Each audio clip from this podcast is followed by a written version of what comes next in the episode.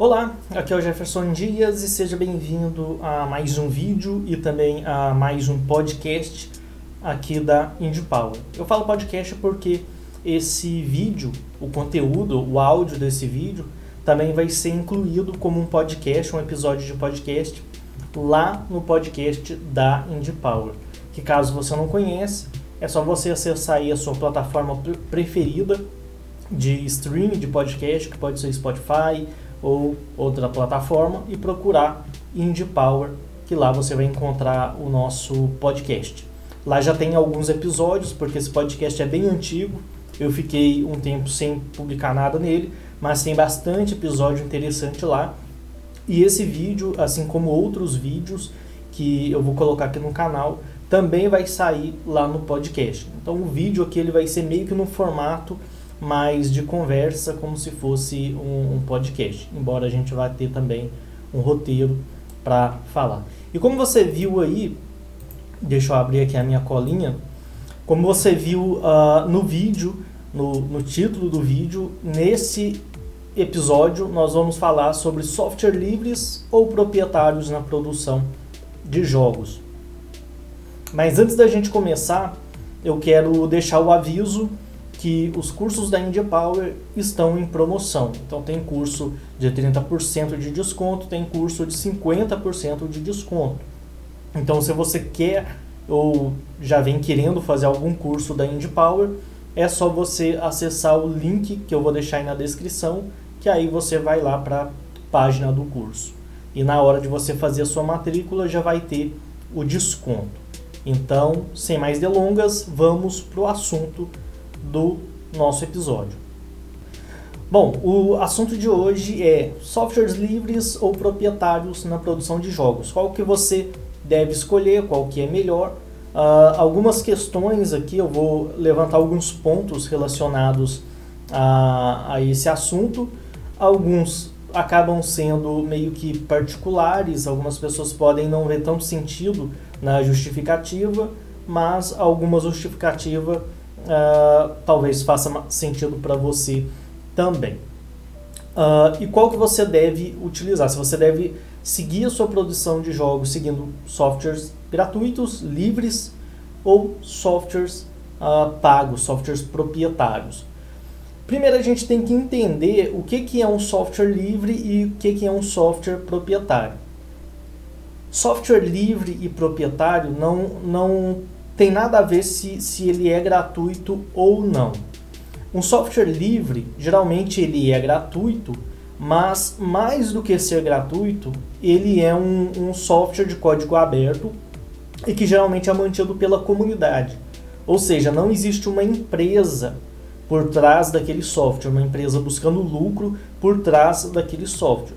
Então, essa é a grande diferença de um software livre que é mantido pela comunidade, pela, pelos usuários, pelas pessoas que usam aquele, aquele software, e o software proprietário, que é mantido por uma empresa que visa uh, o lucro. E mesmo que o software seja gratuito, se, se ele é mantido por uma empresa e ele não é de código fonte aberto, ou seja, ninguém pode pegar aquele programa e implementar novas funções, fazer modificações naquele programa, então ele é ele não é um software livre, em si um software proprietário, porque a empresa pode sim criar um software, disponibilizar gratuito e não disponibilizar ele como um software livre. Ou seja, toda atualização do software e manutenção dele vai depender exclusivamente da empresa. Enquanto que software livre, tudo, toda manutenção do, do, e atualização do software se dá pela comunidade e a gente precisa ver quais são as vantagens e desvantagens de utilizar um proprietário e também um software livre. Bom, vamos começar falando do software proprietário, porque muitas pessoas começam através de, de software proprietário, seja através do Photoshop, uh, através da Unity, porque a Unity é um software proprietário, mesmo tendo uma versão gratuita, ele é um software proprietário. Então vamos começar por essa categoria. Primeira vantagem é a questão de investimento.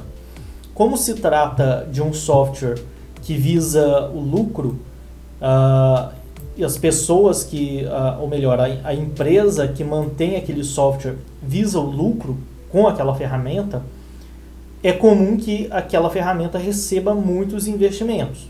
Tanto é que a Unity e a Unreal, elas têm ali muita tecnologia justamente por ser um software proprietário e receber muito investimento para que aquela ferramenta tenha a tecnologia que ela tem hoje. Então a grande vantagem dos softwares proprietários é isso, é que como tem uma empresa por trás, tendo lucro, visando lucro, elas estão sempre investindo na ferramenta e buscando novas tecnologias, não só investindo na, na, na ferramenta em si, mas também buscar novas tecnologias que possam ser inclusas na ferramenta ou em alguma coisa, algum plugin ou algum outro software que possa se integrar com, com aquela ferramenta. Outra vantagem da, do software proprietário é que, geralmente, por ter uma empresa por trás, uma estrutura empresarial e, e a, a, aquele software, a voz daquele software ser uma empresa, geralmente os softwares proprietários passam a ter mais parcerias de integração. O que seria mais difícil num software livre em que não tem ali um, um, um, um centro, alguém que, que detém todos os poderes daquele software para poder fazer negociações com outras empresas, outras plataformas. Então, geralmente softwares proprietários tem mais parcerias de integração e também mais parcerias de exportação para outras plataformas, para diversas plataformas. Por exemplo, eu particularmente não conheço nenhuma engine que seja livre uh, de código aberto e que tenha a, a possibilidade nativa de exportar o seu jogo para consoles, PlayStation, Xbox, uh, Nintendo e por aí vai. Eu não conheço nenhuma. Geralmente é possível fazer isso com softwares livres, mas você vai precisar de uma publisher que geralmente vai ter algum método. Eu não, eu não sei exatamente como funciona esse processo de pegar um jogo uma engine que não tem a, a exportação nativa para um console e conseguir exportar, portar o jogo para console. Mas geralmente é possível fazer isso. Porém, uh, os softwares gratuitos, ou melhor, os softwares livres não têm essa integração nativa. Você vai precisar de uma publisher ou de algum software uh, externo para poder fazer essa integração. Então, uma, os softwares proprietários têm essa vantagem de ter, costumar ter essa parceria. Nem todos têm essas, essas parcerias para exportação, mas a maioria do, dos, dos softwares proprietários tem essa possibilidade. Então essa é uma grande vantagem da, de usar uma engine, por exemplo, que seja proprietária. E quais são as desvantagens do, do, de usar um, um software proprietário? Ah, voltando à questão das vantagens, eu listei somente essas, porque eu pensei aqui rapidamente, mas Obviamente existem outras vantagens de utilizar software proprietários, mas não dá para falar assim tudo, nem todas as vantagens, nem todas as desvantagens, porque senão o, esse vídeo aqui ou esse episódio de podcast vai ficar muito longo. Então vamos pular aqui para as desvantagens de utilizar um software proprietário. Primeiro é a questão do preço. Uh, a maioria dos softwares proprietários são pagos, porque são mantidos por empresas e essas empresas querem ter lucro com os seus com as suas ferramentas. Então a primeira desvantagem é a questão do preço. Uh, geralmente o modelo de negócio da, da empresa varia, então a forma com que ela vai te cobrar pode variar. Então, por exemplo, tem software proprietário, tem engine que você paga somente uma vez e aquele, aquela ferramenta é sua, você usa ela o quanto você quiser e o tempo que você quiser. Então você passa a ter a licença de uso, pelo menos daquela versão do software, pagando apenas uma vez. Uh, exemplo disso é o Game Maker Studio, que você paga somente uma vez e pode utilizar aí até o Game Maker daquela versão. No caso, atualmente, o Game Maker está na versão 2. Então, você pagando pelo Game Maker 2, você vai utilizar até, sei lá, surgir o Game Maker 3 ou a, a, a YoYo Games, que é a detentora do Game Maker, deixar de dar continuidade para a ferramenta. Então, a primeira questão é o preço. Uh, e tem esse modelo de negócio que você paga somente uma vez e tem algumas ferramentas que você paga mensalidade. Uh, o Construct é assim, o Construct 3. Construct 2 era pagando uma vez, você tinha licença. Depois veio o Construct 3, eles mudaram o modelo de negócio. E, e que hoje funciona por mensalidade. Se eu não me engano, a, a Unreal e a Unity também funciona por mensalidade. Eles têm uma versão gratuita, mas depois eu quero falar com mais detalhes sobre o que, que eu acho sobre as versões gratuitas de softwares proprietários. Então, a primeira desvantagem do software proprietário já é a questão do preço. Você tem que pagar para utilizar a ferramenta, ou pelo menos para utilizar a ferramenta em todo o seu potencial. Segunda desvantagem é que o modelo de negócio que da, de uma ferramenta proprietária ela pode variar da noite para o dia. Por exemplo, uh, o Construct da Sierra. Até o Construct 2 você pagava uma mensalidade, uma, uma taxa que se eu não me engano era 300 e alguma coisa reais. Então você comprava a licença do software e poderia utilizar aí uh, da maneira que você quisesse. Uh, depois de um tempo, que quando veio o Construct 3, as coisas já mudaram. Deixou de ser aquele modelo de negócio em que você pagava uma vez e o software é, é seu, para um modelo de negócio de mensalidade. Isso deixou muita, muita, muitos usuários meio que sem saber o que fazer, muitos migraram de plataforma, de ferramenta, porque muitas pessoas não gostam de estar tá preso a uma mensalidade. Preferem comprar uma ferramenta, pagar uma vez e pronto, do que estar tá pagando todo mês. Eu mesmo uh, acabei deixando o Construct e passei para o Game Maker e para a GDevelop justamente por isso. Porque o desenvolvedor indie, ele diferente de uma pessoa que trabalha numa empresa, que acorda, vai para a empresa e, e fica o dia inteiro trabalhando com produção de jogos, de segunda a sexta, o desenvolvedor indie muitas vezes tem um trabalho que ele tem que fazer, que para ele ter o seu sustento e desenvolve seus jogos no tempo, no tempo livre, nos finais de semana. Então, para o desenvolvedor indie, compensa mais a, o sistema de pagar uma vez e ter aquele software porque você paga uma vez e pode desenvolver o jogo no seu tempo.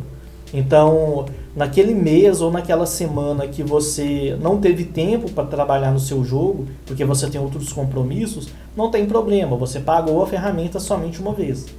Agora, o sistema de mensalidade, às vezes você paga a mensalidade e acontece algum imprevisto que você não tem tempo para trabalhar no seu jogo.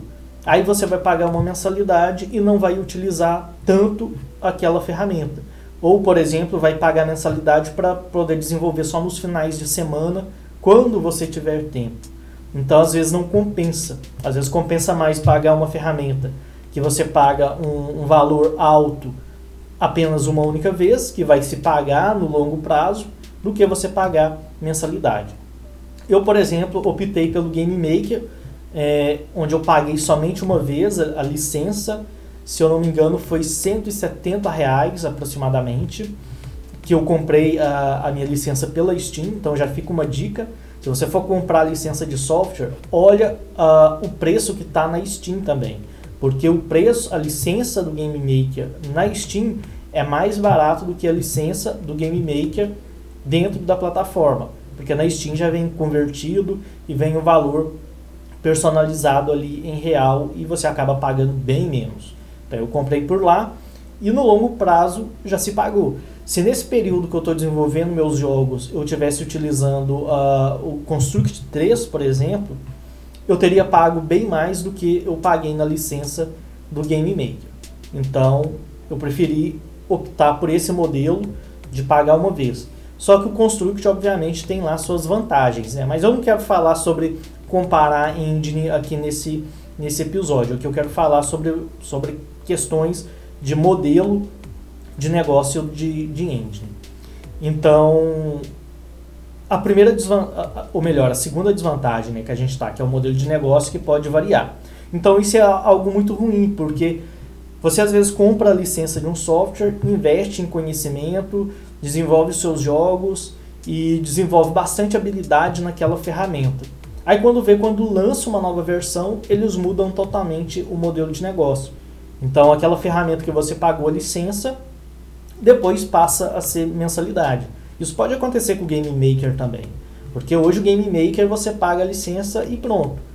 Talvez quando lançar o Game, Maker 3, se é que eles vão lançar, mas é provável disso acontecer, talvez eles mudem para mensalidade. E aí, quem investiu uh, tempo e se capacitou dentro da ferramenta vai ficar uh, na mão, porque vai ter que se ou vai ter que mudar de ferramenta, ou vai ter que pagar essa mensalidade que vai se saber quanto que vai ser cobrada. É lógico que a gente não sabe se vai acontecer, mas aconteceu com a maioria das ferramentas e pode vir a acontecer com o Game Maker também, assim como aconteceu com o Construct e muitas pessoas ficaram na mão porque queriam passar para a nova ferramenta, mas uh, queria continuar ou pagar uma nova, uma nova taxa para poder ter a licença do software, mas não ficar preso à mensalidade. E quem utilizou, util, manteve no Construct 2, acabou ficando na mão porque a Isirra deixou de dar suporte e fazer atualizações para o Construct 2, embora tenha muitas pessoas que ainda desenvolvam. Então, o software proprietário tem essa desvantagem de que você nunca sabe o que, que vai acontecer.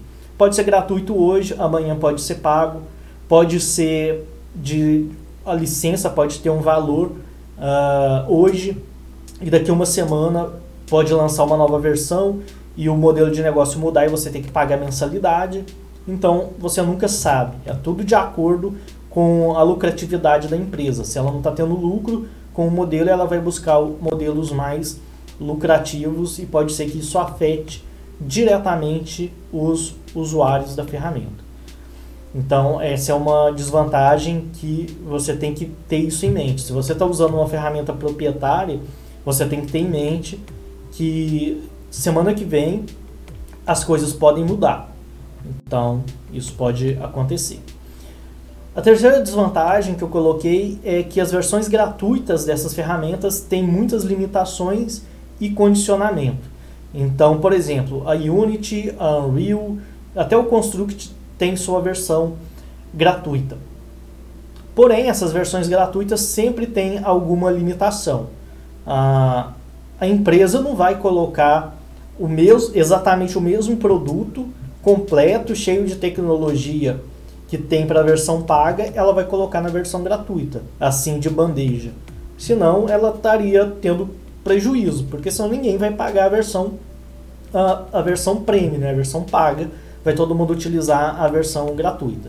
Então, por mais que essas ferramentas tenham ali sua versão gratuita, são versões com muitas limitações e condicionamentos. Por exemplo, a versão gratuita do Construct 3 tem muitas mais limitações do que a versão gratuita do Construct 2, inclusive.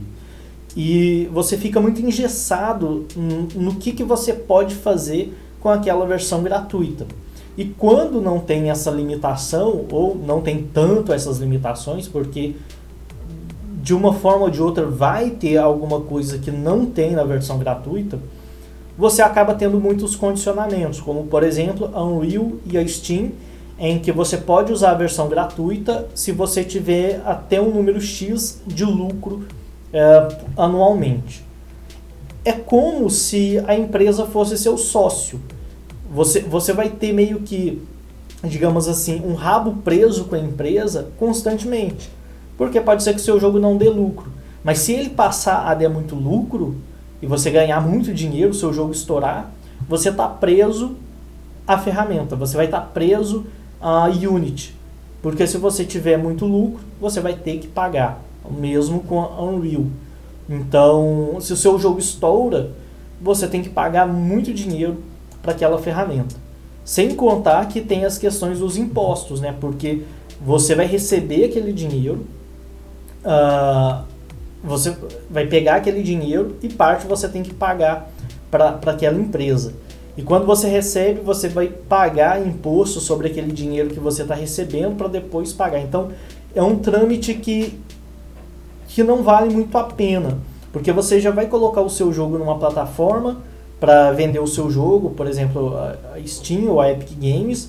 Essas plataformas já vão pegar uma parte do seu dinheiro, já vai ter imposto de vendas sobre aquele dinheiro, principalmente em vendas dentro dos Estados Unidos, que aí é um, um imposto um pouco mais salgado. Então você já vai ficar com uma margem de lucro um pouco apertada. Aí você pega aquele dinheiro para você recebe aquele dinheiro no seu banco, você já tem que pagar taxas para o seu banco de conversão, uh, o câmbio nem sempre é muito favorável. E aí você tem que pagar impostos brasileiros sobre aquele dinheiro que você está recebendo, seja imposto de renda ou imposto relacionado ao modelo, à categoria da sua empresa. E aí depois você ainda tem que pagar para para a proprietária daquele software uma porcentagem. Então acaba sendo acaba que no final você fica com uma margem muito pequena depois que tira, tira 30% ali, 10% aqui, mais 10% aqui, 10% lá e paga mais 10%, no final sobra o quê? Sobra pouco para você.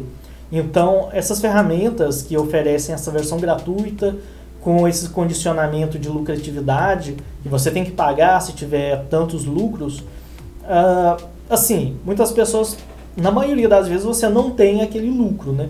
Mas se você tiver, você acaba tendo que pagar uma quantidade muito grande e assim, por mais que você esteja tendo muito lucro com o seu jogo para ter que estar tá pagando essas, essa, essa taxa, no final das contas você vai estar tá, é muito dinheiro que você vai estar tá pagando para aquela ferramenta. E você nunca sabe porque é como se se, se a, a proprietária, a empresa estivesse emprestando a ferramenta para você. Você está usando, tem condicionamento, uma série de condicionamentos que é como você pegar uma bicicleta, um carro, uma moto emprestada. Você está usando ali, mas tem uma série de coisas que você não pode fazer e você tem um limite do até onde você pode ir com aquilo. E é como se, se, se a empresa fosse seu sócio também, né? Porque ela tá, é como se você faz o jogo, mas ela te fornece uh, a ferramenta. Então, se você lucra, ela tem que lucrar também, porque ela está entrando como se fosse uma sociedade com você. Então, as versões gratuitas por mais que muitas pessoas utilizem, uh, eu particularmente prefiro não utilizar. Eu prefiro utilizar algum software que realmente seja gratuito ou uma ferramenta que você paga, mas você faz o que você bem entender, você não tem nenhum compromisso. Porque ficar nesse, nesse, nessa firmar esse compromisso com outras empresas, é, eu não acho algo muito interessante. Ou você paga e não tem nada a ver com a, com nenhum compromisso com a empresa daquele software ou você utiliza algo que é 100% gratuito de verdade. Então acaba sendo um gratuito, porém com muitas, muitas limitações e condições que eu particularmente não acho muito interessante. Uh, outra desvantagem é que as ferramentas, como elas visam lucro e elas estão inseridas no mercado competitivo, às vezes acontece de surgir uma ferramenta, uma engine, e aquela ferramenta, seja engine ou seja o que for, daquele software proprietário acaba ficando um pouco uh, defasada em termos de tecnologia e a, a empresa, por reduzir a sua lucratividade, já que entrou uma outra, uma outra ferramenta bem competitiva, ela deixa de ter muitos recursos para investir na ferramenta e a tecnologia acaba ficando defasada e às vezes até abandonada. Por exemplo, a Quick Team Fusion, a RPG Maker, que, foram que eram ferramentas que até um tempo atrás eram boas, tinham investimento, estavam ali, uh, tinham o seu auge, hoje já não tem mais. São ferramentas que ainda são pagas, porém ficaram presas no tempo, não, não receberam grandes atualizações e nem e algumas foram até a gente pode dizer que foi até praticamente abandonada. Se você quiser, você tem que pagar, mas você não tem atualização, você não tem ali uh, uma ferramenta que possa competir com outras ferramentas do mercado atual. Então isso acontece muito, não só em engines, mas em diversos outros tipos de, de softwares, de entrar empresas no mercado de software com tecnologia, essa empresa roubar parte, pegar parte do, do mercado daquela empresa e aquela empresa ficar sem investimento e o software ficar cada vez mais para trás até chegar ao ponto de ser abandonado. Então, assim, uh, softwares proprietários, eles são muito imprevisíveis. Assim, para resumir, imprevisíveis no preço, imprevisíveis no modelo de negócio, imprevisíveis se vai ter ou não continuidade. Pode ser que a, a engine que você está utilizando esteja boa uh, atualmente, só que daqui a alguns anos, ou até menos, uh, pode ser que ela passe a ter problemas financeiros e com isso abandone a ferramenta de uma hora para outra. Então essa é uma grande desvantagem. Como, como essas ferramentas estão presas, condicionadas a questões de lucratividade, então tudo fica muito incerto. Né? Empresas são imprevisíveis. Elas estão dando lucro, está indo tudo bem, mas aparece um concorrente, pega parte do mercado e aí elas ficam totalmente imprevisíveis, a gente não sabe o que elas vão fazer. Então, beleza. Então, vamos entrar agora na parte dos softwares livres, que são softwares gratuitos que geralmente é mantido pela comunidade. A grande vantagem dos softwares livres é que geralmente eles são gratuitos, não são softwares comercializados. Ou seja, você vai utilizar uma ferramenta com 100% de todo o seu potencial, não vai ter aquela coisa de ah, se você lucrar tanto, você tem que pagar X se você quiser usar tal funcionalidade, você tem que pagar Y. Os software softwares livres, né, geralmente são gratuitos porque não existe, uh, porque geralmente são de código-fonte aberto e tem uma licença onde as pessoas não podem comercializar aquele, aquele software. Então, geralmente são gratuitos. Outra vantagem é que são mantidos pela comunidade e não por uma empresa. Então, por exemplo, uma, a empresa ela só vai manter um software enquanto aquele software estiver dando lucro.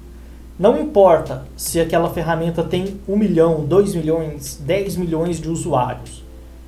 Ela vai abandonar a ferramenta, ela vai mudar o modelo de negócio porque ela não está tendo lucro. Então, a, a, continuidade, a manutenção da ferramenta no, numa, no software proprietário se dá pelo lucro. Se não está dando lucro, ela vai mudar o modelo de negócio ou ela não vai dar continuidade, independente da quantidade de pessoas usando aquela ferramenta. Porque o compromisso é com a lucratividade. Os software livres são mantidos pela comunidade. E enquanto houver pessoas trabalhando com aquela ferramenta, utilizando, vai ter aquela ferramenta vai ter continuidade, porque ela não é mantida por empresa, ela não é mantida por lucro. Deixa eu diminuir aqui o volume da captura do, do áudio que está estourando um pouco. Então essa é uma grande vantagem, porque quando você usa uma ferramenta livre, uh, a chance de dela existir daqui a 10 anos é muito alta. Exemplo disso é o Blender, por exemplo. O Blender existe, existe há anos aí no mercado, há mais de 10 anos, se bobear até mais de 15, 20 anos. Eu lembro que o Blender era uma ferramenta super simples era difícil de utilizar e não tinha quase nada de recurso. Era poucas pessoas que usavam o Blender e mesmo assim ele se mantia ali, o pessoal estava sempre trabalhando, melhorando, porque é o próprio, as próprias pessoas que usam que trabalham para melhorar a ferramenta. Não depende de uma empresa falar, ah, eu quero implementar tal funcionalidade. Geralmente é as pessoas. Se você está insatisfeito com uma funcionalidade de uma ferramenta, de um software livre, você pode ir lá no código-fonte, programar melhorias, fazer modificações, implementar novos recursos e disponibilizar essa atualização para as pessoas. Então essa é a, é a, grande vantagem e o legal do software livre, é que a comunidade mantém aquele software, faz as melhorias, faz as atualizações e disponibiliza ali no, no fórum oficial, no site oficial da, da comunidade que geralmente é mantido pelas pessoas. Ou seja, não existe uh, um poder centralizado onde uma pessoa pode simplesmente chegar e falar, ó, acabou, não tem mais ferramenta, não vamos mais utilizar e ninguém vai mais poder utilizar essa ferramenta. Não é assim que funciona. Se alguém não está querendo utilizar mais, ela simplesmente não utiliza e outras pessoas vão dar continuidade. Então, essa é a grande vantagem. É até o terceiro ponto aqui que eu coloquei, que é o código aberto, onde todos podem modificar, personalizar e contribuir com a ferramenta. Ou seja, qualquer pessoa que tem conhecimento de programação pode fazer melhorias na ferramenta e isso faz com que ela tenha constantemente é, atualizações, ajustes, né, porque sempre tem um ou outro bug, mas o pessoal está sempre trabalhando, e implementações. Exemplo, novamente, o Blender, que era uma ferramenta super simples, mas de uns anos para cá, como aumentou muito o, o, o uso da ferramenta, ela recebeu muitas atualizações e melhorias, e hoje a ferramenta que você tem hoje do Blender é totalmente diferente do Blender antigo. Ela foi basicamente todo refeito, manteve ali ah, algumas coisas, mas foi basicamente todo refeito pela comunidade e hoje é uma ferramenta super respeitada no mercado. Antes, uh, você falava que usava Blender o pessoal ria da sua cara, né? Porque tinha ali Maya, 3D, 3D Max, que eram ferramentas top de linha, bem mais poderosas que o Blender, e hoje o Blender está ali competindo com essas ferramentas. Muitas pessoas que usam Maya, 3D Max, já estão, ou já estão migrando, ou já migraram para o Blender, porque é uma ferramenta que evoluiu bastante ao longo do tempo e hoje é uma ferramenta que tem ali o seu respeito dentro do mercado do 3D. Então é um exemplo de, de sucesso de, um, de como que uma ferramenta gratuita pode uh, se expandir e ganhar mercado. Então essa é uma grande vantagem, que as pessoas podem manter a ferramenta e fazer atualização. A, a GDevelop, que também é uma ferramenta de código aberto, que é uma engine, uh, gratuita, bem interessante, eu gosto bastante, já fiz alguns tutoriais para o canal. O meu curso de criação de jogos é baseado na GDevelop, por ser gratuito, é uma ferramenta extremamente leve e também trabalha com aquele sistema de programação por, por, por planilha, né, em que você define os, os os eventos e as ações, que é um sistema bem amigável para quem está começando no desenvolvimento de jogos, na, na programação. Eu utilizo ela. E é uma ferramenta que tem crescido bastante nos últimos, nos últimos anos e nos últimos meses. Antigamente quase não via usuário de GDevelop e a ferramenta era muito arcaica e hoje já existem vários usuários, muitos tutoriais, muita coisa ali para você conseguir desenvolver seus jogos na GDevelop e ela está sempre recebendo melhorias. Tem até mesmo uma uh, uma planilha, não, não é uma planilha, é um painel lá no Trello, que é uma ferramenta de gerenciamento de tarefas, em que você pode acompanhar todo o desenvolvimento da ferramenta. Então você pode dar sugestões do que, que você quer que melhore na, na engine, você pode votar nas sugestões das outras pessoas e você pode acompanhar o que está sendo feito, o que, que já foi implementado na ferramenta, o que, que vai vir nas próximas atualizações. Então é algo interessante, porque as próprias, os próprios usuários da ferramenta, que têm um conhecimento mais profundo de programação, podem fazer melhorias na ferramenta e contribuir com, com não só com a ferramenta, mas com a comunidade que usa aquela ferramenta de uma forma geral. E isso, por sua vez, uh, garante uma longa vida de existência para o software, porque como ele é mantido pela comunidade e não depende do lucro, uh, as pessoas que as pessoas mantêm aquela aquela ferramenta, seja com doação, seja com com atualizações em trabalho, trabalhar pela ferramenta, aquela ferramenta passa a ter uma vida muito longa. Exemplo, novamente, é o Blender que tem que está aí há anos e cada vez crescendo e melhorando cada vez mais, enquanto que outras ferramentas foram só definhando por falta de investimento, falta de lucro. Já o Blender, como é uma ferramenta aberta, qualquer um pode contribuir, então uh, o fato de, de ser de código aberto, mantido pela comunidade, garante mais tempo de vida para a ferramenta. aqui já está bastante tempo aqui esse episódio, então vamos agilizar. Desvantagens do uso de software livre. Ah, eu pulei aqui uma, uma vantagem, que é a atualização constante devido à comunidade. Então você tem, é gratuito, é mantido pela comunidade e não depende de lucro de empresa. Uh, o código é aberto, todos podem contribuir. Longa vida para as ferramentas de código livre, né, as ferramentas livres atualização constante devido ao fato da comunidade estar sempre trabalhando. Então essas são as vantagens do software livre. Quais são as desvantagens?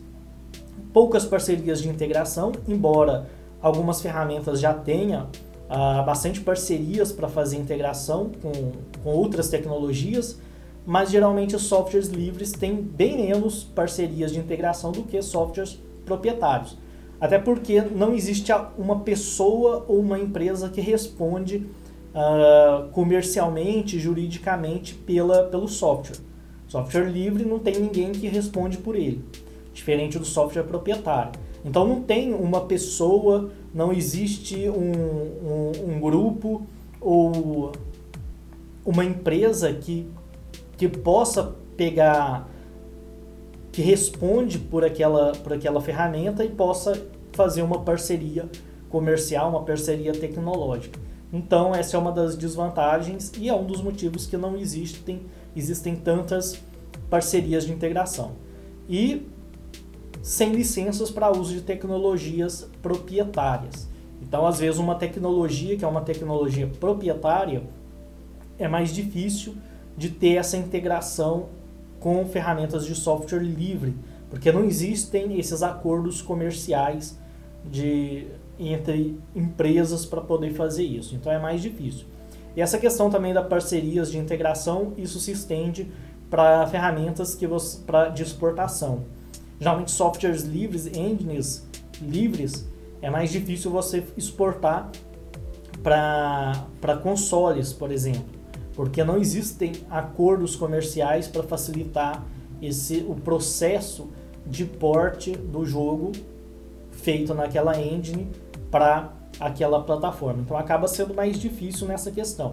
Mas também não é impossível. Tem muitos jogos que foram feitos em, em softwares livres que não têm integração com, com consoles e que são publicados para consoles. Geralmente tem publishers que conseguem fazer isso, mas aí você tem que deixar a cargo da publisher. Mas de qualquer forma, mesmo se você for utilizar Unity, Unreal, Game Maker, plataformas que já tem nativo um, algum recurso para você exportar para consoles, uh, o melhor é você deixar esse processo na mão de uma publisher que já tem mais experiência, já tem ali a, a uma proximidade maior da, dos, do, das empresas dos consoles. Então é mais fácil para ela fazer isso do que você mesmo pegar e fazer. E aqui para finalizar, vamos falar de alguns softwares livres uh, que você pode utilizar na produção dos seus jogos. Em termos de engine, existe a Godot, uh, que você consegue fazer jogos 2D, jogos 3D, você consegue utilizar, programar através da linguagem própria, que é a GD Script, você consegue programar, se, não, se eu não me engano, é em, ou, não sei se é em C Sharp uh, ou em qual versão do C que você programa. E também tem a versão, tem como você programar por Visual Script, que é bem interessante também para quem gosta de trabalhar com Visual Script. Eu, inclusive, estou fazendo um jogo novo, que é um jogo de pinball, que é um, dessa vez eu estou fazendo um, um, pinball na versão em 3D, e eu estou fazendo todo em programação visual. Eu acho um pouco mais... Como eu nunca tinha utilizado a Godot, eu não conheço o sistema de programação da ferramenta, eu parti, comecei ali pela, pelo Visual Script, por ser um pouco mais intuitivo. Uh, existe também a GDevelop 5, que como eu já falei nesse episódio, eu, o meu curso é baseado na GDevelop 5, porque é uma ferramenta muito boa para você começar a desenvolver jogos, não só para começar, né? para quem está experiente também é uma boa ferramenta. Ela pode ser equiparada ao Construct, o método de, o método de programação dela é muito parecido com o método do Construct, em que você tem a planilha de um lado, você tem a, os eventos e do outro lado você tem as ações relacionadas àquele evento. Então é muito semelhante, porém gratuita. Então de engines tem essas duas que eu conheço, obviamente existem outras, mas uh, as mais faladas são essas, Godot e GDevelop 5. A Godot você trabalha com 2D e 3D, a GDevelop somente com 2D. De produção visual, você tem o Blender, você consegue trabalhar com criação 2D e 3D no Blender, porque hoje o Blender dá para você fazer animação 2D também. E também dá para você trabalhar, fazer os seus assets em 3D no Blender e renderizar como sprite. O meu jogo, a Button Soccer League, é um jogo totalmente 2D. Não tem nada 3D ali. Foi feito no, no Game Maker e tal. Porém, os gráficos foram todos feitos em 3D. Eu fiz os gráficos no, no Blender, utilizando modelagem tal, texturização, e renderizei aquelas, essas imagens, esses assets, como sprites. Então, são sprites gerados através de renderização 3D, que é o que é chamado de 3D pré-renderizado. Né? Então, tem o Blender, tem o Krita para trabalhar com 2D também, é um excelente software de pintura digital, tem bastante tutorial aqui uh, no, no canal mostrando como utilizar o Krita, seja para pintura digital, desenho, animação e até pixel art. É uma ferramenta que eu gosto bastante de utilizar. Tem também o Dragon Bones, eu não tenho certeza se o Dragon Bones é um software livre. Ele é um software gratuito, mas eu não sei se ele é livre, se ele é mantido pela comunidade. Eu sei que ele é gratuito, dá para você utilizar, mas eu não tenho certeza se ele é de fato livre e se ele carrega consigo todas as vantagens que eu mencionei de um software livre. Então vamos deixar aí o Dragon Bones ali em será se é ou será se não é. Ele é gratuito, não sei exatamente se ele é livre. Tem o GIMP e que também é como se fosse um Photoshop, só que gratuito e de, de código aberto. Tem o GIMP, não, GIMP é o que eu estou falando. Tem o Inkscape, que é, como se, que é mais para trabalho vetorial, como se fosse o CorelDRAW ou o Illustrator.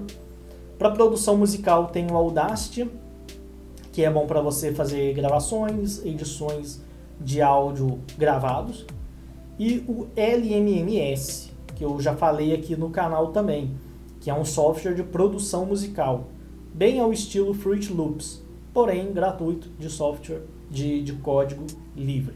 Então esses são alguns softwares que você pode utilizar aí na produção dos seus jogos e que são softwares gratuitos. Bom, uh, o episódio já está bem longo, então vamos encerrar por aqui. Diga aí o que, que você achou desse, desse desse meu, dessa minha explicação aqui sobre, dessa, desse episódio né, sobre uso de softwares livres ou uso de softwares proprietários. O que, é que você acha sobre esse assunto? O que, é que você prefere? Você prefere utilizar softwares gratuitos, softwares livres de fato, ou você prefere utilizar softwares proprietários? E quais são os softwares que você utiliza? Deixa aí nos comentários, compartilhe aí com a gente a, uh, a, a sua experiência quais são as ferramentas que você utiliza, quais são as suas preferências. Eu, particularmente, uh, eu, eu sou da seguinte opinião. Se, se vai utilizar um software proprietário, que seja um software pago. Uh, que eu pago só ali uma vez e utilizo e não tem nenhum compromisso com a empresa que produziu. Agora, se eu vou utilizar um software livre, eu quero que ele de fato seja um software livre de verdade e não um software livre entre aspas, cheio de condicionamentos. Então eu sou dessa opinião. Ou é livre 100%, ou então eu prefiro pagar e utilizar, paguei por aquela ferramenta, eu tenho o direito de fazer o meu jogo sem ter nenhum compromisso com a, a empresa. Eu sou dessa opinião e tenho essa preferência. Então diga aí nos comentários qual é a sua preferência. Não deixe também de conferir os nossos cursos que estão em promoção durante todo mês de novembro, que são excelentes promoções de 30% e 50% de desconto, então é uma excelente oportunidade. E não deixe também de comprar os meus cursos. Adquira, adquira os cursos, não, os jogos. Já falei tanto aqui nesse episódio que eu já estou ah, embananando as coisas aqui na cabeça. Então adquira os cursos, adquira também os jogos que estão em preços bem uh, em conta. Se você adquiriu esses jogos lá na Steam, não deixe de deixar ali uma review falando sobre a sua experiência, porque isso ajuda bastante o jogo ali dentro da plataforma. Também não deixe de deixar o seu like ou a sua avaliação na, na, na plataforma de podcast, para quem não estiver assistindo pelo YouTube. Se você está pelo YouTube, confira também o nosso podcast nas plataformas de streaming de podcast. E se você está escutando por podcast, não esqueça de acessar o YouTube e também se inscrever no nosso canal. Compartilhe com, com seus amigos e nos vemos na próxima, depois desse exaustivo episódio de mais de 40 minutos. Então é isso aí e até mais.